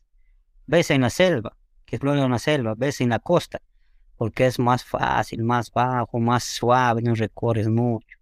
Los Andes sin duda para mí eh, todavía guardan misterios vírgenes, por el tema que es este no explorado, no, no hago comparaciones, porque toda región tiene sus cosas. El problema de la costa claro. en el Perú ya se ha poblado ya ha migrado la gente, lo han destruido todo. Tú llegas y ya no hay nada que investigar. Lastimosamente no queda solo rezagos, que poco nada se puede hacer. En la selva también vas eh, el tema de la minería, el tema, porque se va a ayudar bastante, estoy hablando en beta y todo eso, el tema del, del, del narcotráfico, eso hace ya más tediosa exploración en la selva. Y no es por la geografía, es por malas personas, recuerden eso. Por eso digamos, porque en la selva también hay sus misterios. Yo he encontrado, mira, te comento algo, te doy un adelanto, rezagos del Paititi, que no puedo ir porque hay narcotráfico en la selva. Entonces tengo que tener contactos adecuados y con eso no se juega. la gente que no debe saber, con ellos no se juega. Me ven con cámara, no van a pensar pues que soy explorador. Pero no, este señor es de eterno, un policía, un chismoso por ahí me desaparecen, ¿quién va a saber? Pues Babi que ya come los gusanos. Entonces, eh, selva también tiene sus meter, pero yo creo que lo más libre y lo más virgen es los Andes. Todos los Andes, porque si te das cuenta, en mi canal mayormente salen los Andes, poco la selva y poco la costa. Porque en los Andes está nadie explorado, porque es pesado, tedioso. Tiene que ser, este, gustarte en todo caso, y así no ganes dinero, pero gustarte, ¿no? Yo creo que los Andes es una maravilla. Sí, sí, sí, a mí me encantan los Andes, me encantan, me encantan. Este, también veo la pasión por ti, por los Andes, Lo veo, lo veo en ti definitivamente. Fabi Trujillo, ¿algún día tú piensas que te han querido, tú que has descubrido muchas cosas, has visto demasiado, tú piensas que te han querido censurar? Eh, mira, me ha pasado en la televisión y no hablo, cuando hablo de censura, hablo de censuras legales. Me ha pasado también en Facebook. Creo que para mí Facebook es la red más parametrada del planeta, es que YouTube. Sí, sí, hay, hay, cosas que no se puede mencionar, incluso poner ni el texto ni todo ese tema, que eh, sale un aviso ahí, incumples con las reglas, todo un tema que te lleva. Eh, y siempre pasa eso, y por eso digo, me pasa, me pasa en la televisión, en la televisión está hablando de redes. En televisión me han legalmente, ya saben con él legalmente cómo me han querido callar. Entonces, eh, creo que si de alguna u otra manera estos temas este, genera polémica, genera incomodidad entre la comunidad científica, entre las mismas autoridades, la religión misma. Entonces, mira que yo he querido hacer acá una escenificación de Cristo, pero extraterrestre. Iba a sacar a Jesús como extraterrestre. Sé si sabes la idea, ¿no? Sí, sabes que Jesús, ¿no? Hay una teoría que como era sangre azul, así era abducido el tema. Entonces iba a sacar la versión de Semana Santa con, el término ufológico. Entiendo. Saben, se me había un mega problema ahí con todas las comunidades religiosas. Pero bueno, son temas este, que no puedes cambiar. Hay que acomodarse a, la ciudad donde vives y al, al orden mundial, como lo llaman todos, ¿no? los que sabemos además. Sí, sí, entiendo, entiendo, entiendo totalmente. Sí, ¿no? En la televisión eh, te han querido censurar, como tú dices, es que también, bueno, exponerte también, yo pienso, al mundo y en decir, encontrado esto, ¿me entiendes? Algunos también te tildarán de Irán, mira, este dice que ha encontrado, ¿no? Algunos te tildarán de Irán, hey, este... Loco. Claro, no, no tanto de loco, sino mira... Sí, este, una tilda de loco. Sí, sí, bueno, eso. este señor está loco que está hablando. Sobre todo, pero eso no, no lo dicen las personas que al menos tienen este concepto de, de turismo. Las personas que caminan, que hacen el, sin investigar el turismo, que practican turismo normal, Claro, me dan la razón. Mm. Pero ¿quién es metida en el loco? La comunidad eh, arqueológica convencional. ¿Quién es metida en el loco? La comunidad religiosa. Saben que para ellos esos temas, mm, de alguna u otra manera, no les conviene, ¿no? Pero son ellos nada más, ¿eh? que no es la mayoría. Pero también tienen opinión, tienen este, voz, pero tienen eco. Pero ahora con el tema de las redes se está abriendo más eh, el, el pensamiento y más rápido llegas obviamente a todo público. Entonces se está ampliando este tema, se está haciendo más libre, más normal, ¿no? De alguna u otra manera hay ya miles y, y millones de personas de repente que han cambiado el concepto ortodoxo en el mundo y en el Perú. de-. Es muy cierto, muy cierto lo que tú dices. Mira, tengo dos curiosidades antes para acabar. Yo sé que te, he tenido aquí más de una hora y discúlpame de verdad, este, Babi Trujillo. No, no, Babi B, como yo te digo, Babi B. Mira, este, tengo dos curiosidades para ti. Tú antes que tú vayas, tú, yo sé que tú has sido, este, bendecido por los apus, ¿no? Pero tú antes que tú entras a un lugar o a- te encomiendas a Dios o ya te, te encomendaste a tu apu nada más. Tienes un amuleto Ah, por lo mismo que estoy viendo aquí también que tienes esa piedrita, ¿no? Tienes una, entras con algo, un amuleto. Eh, eh, primeramente es un collar de hueso. Sí, sí, sí. collar de hueso humano por ahí que antes era llavero, ahora está collar. Y eh, no, no, siempre me preguntan eso, mira, tú a todo persona que investiga la ufología, lo primero que te preguntan, ¿crees en Dios?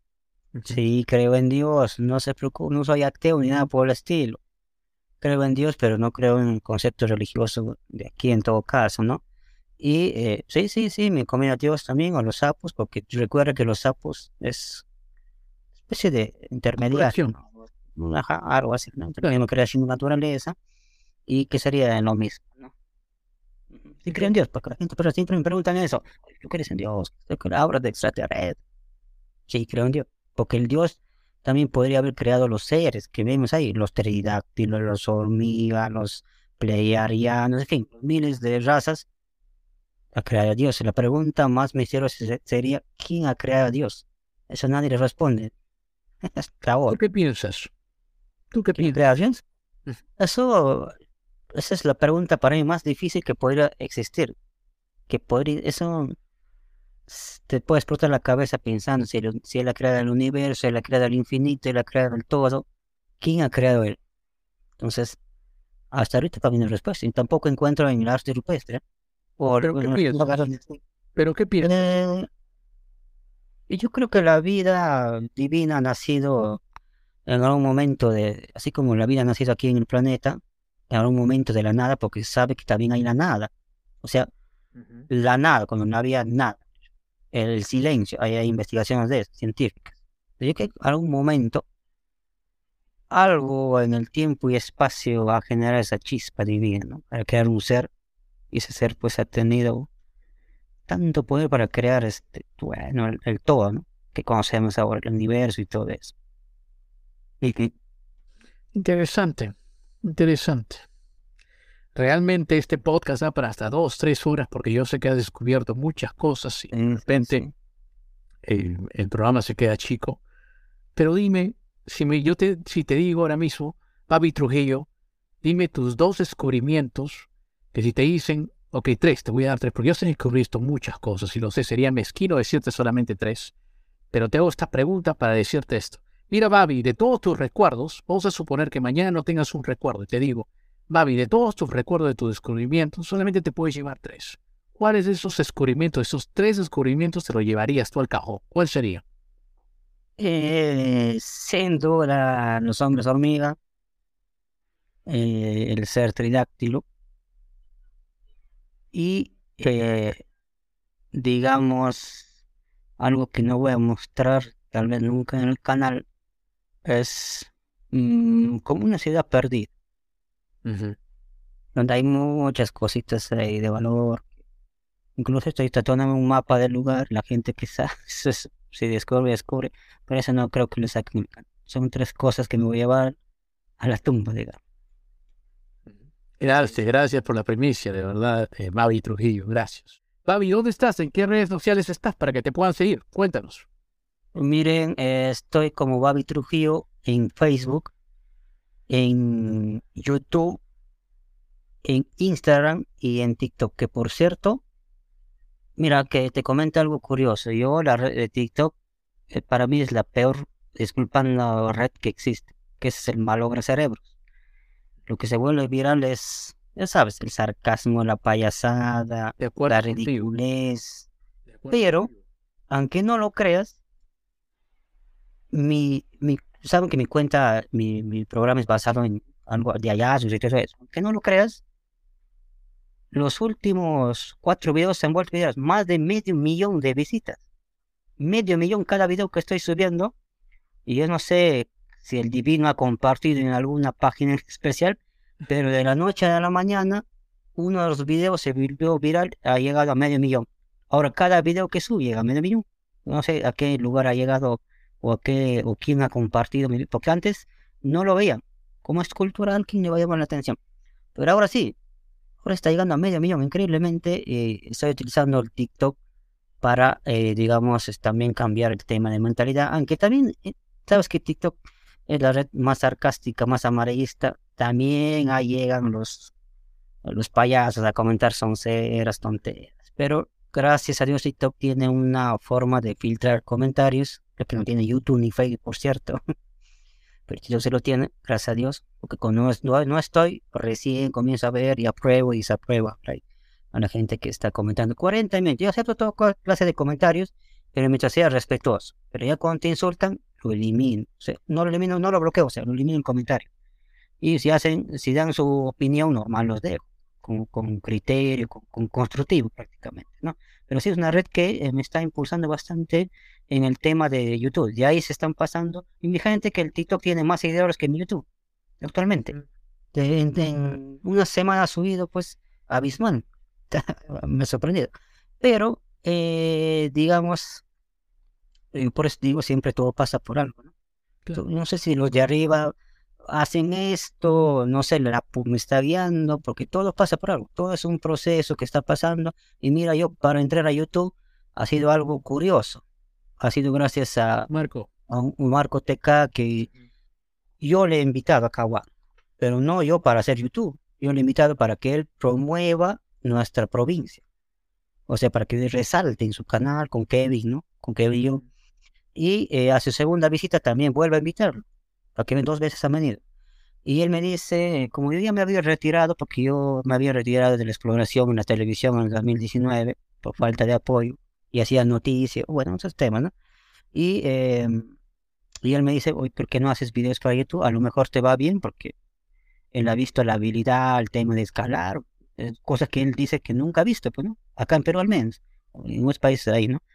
Y entonces bueno, me animo, me invita a visitar eh, la capital y ahí me animo, bueno, entonces, bueno, tenía un canal que se llama Bambo y el Perú se conoce caminando, como el lobo, que eh, no la movía, ese canal tiene como 10 años, pero yo no lo movía, estaba ahí, tenía como 3.000 seguidores, suscriptores por ahí, pero subía cualquier cosa, mejor dicho, yo lo utilizaba como un disco duro enorme, o sea, lo que quería guardar para siempre, lo metía ahí así tendría copyright, todo lo metía. Imagínate, no lo, utilizaba, no, lo utilizaba como manera de, de generar medios y nada por decir. Yo ah, lo lanzaba lo que sea. Alienígenas, me gusta. Un cumpleaños, me gusta. Una festividad para reservar una, una investigación. El problema es que tenía, todos mis videos tenían copyright porque yo le metía antes músicos de cualquier lugar. Entonces él me ha apoyado bastante, mira, el tema que hemos reestructurado el canal ya existía porque ya tenía bases de 3000 y ya pasaba, ¿no? los conceptos me faltaban las horas de reproducción, porque todo ha sido borrado, todo un tema ahí. Así reestructuramos, cambiar de nombre a Babi Trujillo, entonces poco a poco ha sido un proceso que me ha apoyado bastante. Mira tú, ¿ves? Y él es el único, mira, que yo he escrito como a 10 youtubers y nadie me ha respondido. Nadie me ha respondido, solo él. Y por algo pasa, por eso digo, no, no sé si los de arriba siempre mandan a las personas adecuadas. ¿Qué pasa si hubiera venido otro youtuber, no? Claro, he venido promocionado, pero jamás me hubiera dicho, entra a YouTube o hace esto, ¿no? Sí, va a suicidar, ya hay que dar. Pero no, miren cómo pasan las cosas por algo. Pues, no estoy en YouTube, y sé que es una plataforma amplia, como lo es Facebook también, alguna vez lo he hecho. Sigo haciendo Facebook poco, pero ya un que más local, ¿no? Eh, ahora YouTube lo, lo centro bastante en temas de investigación. Y porque, por cierto, hay mucha, mucha gente en todo el mundo, gracias a toda la gente que me sigue, ve mis videos, comparte mis videos. Babi, sé que has trabajado con, eh, sé que has trabajado con National Geographic, lo dijiste tú en uno de tus vídeos, ¿no? y también otros canales internacionales que has trabajado. ¿En qué situación fue que te contaste con National Geographic? Cuéntanos. Lo que pasa es que hace un, sea, casi a mis inicios hemos hallado en una caverna aquí los restos fósiles de, de animales, porque en ese entonces no sabíamos, sabíamos que era fósil, al menos yo sabía que era fósil, pero no sabíamos qué, de qué animal. Entonces nos pusimos en contacto a través de correo, porque antes había correo nada más, eh, con la National Geographic le enviamos fotos del lugar, muchas, muchas fotos, y nos responde, mira, increíblemente, porque el hallazgo y seguramente en las fotos, sabes, cuando eres paleontólogo, a ojo nomás, pues, pues sabes que si es un hallazgo impresionante, no. Toca nos respondieron, demoró unos tres meses nada más la gestión con los de cultura de aquí, y vino una expedición inmensa, mega expedición, te hablo de una expedición de dos de tres, ha como siete, dos espeleólogos de Francia, eh, un científico, o sea, categoría científico, recuerden, científico, se llama eh, Bush, algo así, todavía las fotos hay de rollo, eh, arqueólogo, paleontólogo, antropólogo y zoólogo. Mira tú esa expedición. Y un representante Mira tú qué curioso, de la NASA. Pero no, o sea, no es que le ha dicho, ay, soy representante, no. O sea, como que anónimo, ¿no? ¿Y saben por qué? ¿Saben por qué? Ahí ha sido hallado un externo, estoy hablando de esta parte, de algún tipo de ser que se han llevado. se han llevado. Pero los estudios, claro, entiendo, entiendo, entiendo. No hablo de estudios. Con Diego se han llevado, nos han saqueado. Y discúlpame que sea directo con el tema científico. Recuerden eso. Sea científico no, no quiere decir que es honesto. A mí ya me lo han hecho y nosotros acá en, en Huánuco sabemos que ellos mismos son los que se, se llevan con el cuento. Claro, lo investigan, pero el problema es que nunca lo traen. Un externo, un extraño. Pero nunca lo regresan. No, no regresa. Ya pasaron como 12 años, 11 años y ya se está haciendo la denuncia incluso para repatriar. Se han llevado 16 especies de la era del Pleistoceno. Tigres de sable, osos perezosos, conepatus, que es el zorrino, antepasado del caballo, antepasado del gallinazo, entre muchas especies, entre ellos el diablo miterium, que es un oso extrañísimo a nivel mundial, que se han llevado el 90% del cuerpo en estado óseo. Eso no es piedra, estado óseo, por eso es lo raro del descubrimiento y del lugar. Entonces, para que vengan la la patita de la NASA. Y después de mí, ese momento, a veces cuando es joven se emociona por ver la comunidad científica, uno no sabe a veces cómo actúan. Claro, claro. Y ha pasado el tiempo, ya comenzamos a investigar, incluso ha salido denuncias del paleontólogo que estuvo aquí por tráfico de fósiles. comencé a investigar, entonces estos padres no miran la cara. De ver, se investiga, se investigar. Pero se han llevado, ¿cómo te puedo decir? Mucho más de lo debido. ¿Me entiendes? Si hay una especie, se han llevado tres. Dos no hay y uno solo queda. No sé, no sé si me entiende cómo funciona ese tema. De... Claro, claro, claro, entiendo. Después me han buscado nuevamente porque yo soy eh, quien conoce el lugar, quien se ha dicho, y acá, y acá, porque por su cuenta no me van a encontrar. La caverna es como un laberinto gigante que no encuentras. Él no está botado ahí, como no está botado, mejor dicho, está en, oculto, enterrado. Como ya habíamos explorado muchos años este sector, sabía exactamente dónde está. Mira que me han ido de nuevamente a querer hacer otra expedición y yo le cerré las puertas. primero repátreme todos los huesos, porque acá hay un museo, y yo gustosamente, yo si no, y nunca vieron que más me volvieron a hablar del tema. Qué curioso, ¿eh? Muy interesante. Entonces la National Geographic te volvió a contactar, pero tú le dices primero de los huesos y después pues... claro, ¿dónde está? Claro, claro, porque ahí hay más, ¿eh? Aunque tengo el conocimiento, mira, me da ganas de ir a veces, eh, aunque no es obviamente ético, ¿no? porque la comunidad arqueológica, paleontológica te quiere hacer problema legal, quizás agarrar, tiene problemas con eso. Pero me gustaría ir a veces, porque no han capacitado, por cierto. ¿sí? No han capacitado cómo sacar y todo el tema. Claro, claro. Para poder ayudar. Y eh, mira que adentro hay cosas que se ha puesto que yo tendría en mi mano y, se exhibe aquí. O, el problema es que si voy y lo saco, me, comienzan a hacer un problema legal y, lo único que voy a hacer es terminar preso. Pero la cosa es que la caverna es la caverna eh, con más trayectoria, así como la cueva de los tapios. De ese nivel se habla, de nivel. ¿Y quién lo compré? Porque se habla de geografía. Arqueólogos, paleontólogos, ellos lo compré. No lo digo yo, no lo digo cualquier persona de cada los mismos científicos. Es un punto científico mundial. Mundial. Te dice ahí, yo sé de cosas, pero que, bueno, ahorita está solo como para mí. Si algún día me voy, seguramente me voy a ir como un secreto a la tumba y nadie va a saber. Bueno, tampoco voy a grabar video. Espero que algún día, antes que, antes que te vayas haciendo los compartes ese lugar sagrado que habrás dicho. A lo mejor este grabo un video, a lo mejor grabo, todavía tengo fuerza para ir a ese lugar, aquí hay bastante habilidad para llegar, caber no es fácil. A lo mejor grabe un video y lo tengo en reserva, y no sé, cuando me siente mal, qué sé yo, o me siento algo que me está, puede pasar, publique no sé ubicaciones y todo eso, ¿no? Cómo, llegar hacia este lugar. Pero te queremos aquí mucho más tiempo, así que queremos que sigas explorando y queremos que nos muestres más el Perú. Muchísimas gracias, Babi, de verdad, por esta conversación. Ha sido excelente, de verdad. Estoy seguro que este podcast hasta para mucho más tiempo. Pero antes de que te vayas, te iba a decir algo que tú quieras que tus seguidores sepan de ti. ¿Qué quisieras tú que sepan de ti? Dinos. Eh, nada, miren, sí, a mí tiene que conocer tal como soy.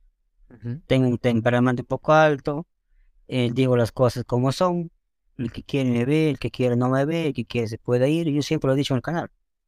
Y no es que sea sulfuroso, así es mi forma de ser. Y así deben ser todos, por así decirlo, por último. Sincero, ¿cierto? Sincero, porque al mundo no le gusta que sea sincero ni digas la verdad. Te tienen odio. Yo sé que muchos ya, ya estoy cayendo apático seguro a la comunidad, a los, este, la comunidad de internet por ahí, pero si no te das cuenta, poco a poco voy avanzando y están quedando gente que, digamos, este, entiende el contexto de mi contenido. Eso, de eso se trata. Siempre a veces me dicen, colabora con tal porque tiene medio millón, colabora con otro porque tiene cinco millones. No, cada quien genera su contenido como, como, piensa, por su forma, su ideología, ¿no? Entonces, si a, ti te gusta, seguirás. Si no te gusta, simplemente no, vas a seguir. No tengo por qué forzar. Todas las cosas caen por su propio peso o se elevan por, por algún motivo X, ¿no? En la vida. Entonces, así siempre voy a ser y no voy a cambiar. No voy a hacer lo que el público quiera que sea. Yo lo he dicho siempre. Voy a hacer lo que yo siempre sido. Ya llevo 12 años y dudo mucho que cambie. Ya estoy, ya me voy a ir a otra vida y cambiar mi mentalidad a esta edad ya es imposible ni por más monetario que sea. Yo soy una persona así que te, me pongo una meta y, ahí me quedo. Y, sigo avanzando. Me va bien o mal, pero ya, lo he intentado al menos. No entiendo, y, uno tiene que ser tal como uno es. Eso es lo que puedo decir. Tiene que ser sincero.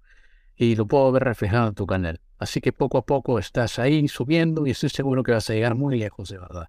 Y todavía no piensas que te vas a ir al otro mundo, este Así que Estoy seguro que muchos de tus seguidores te quieren ver bien, te quiere ver explorando y te quiere, y quiere ver tus videos, por supuesto. Muchas gracias, Babi. Babi V, muchas gracias. Babi Trujillo. Gracias. Gracias. Amigos, si les gustó esta entrevista, no se olviden de compartirla y nos vemos en la próxima. Inca Hustler is out.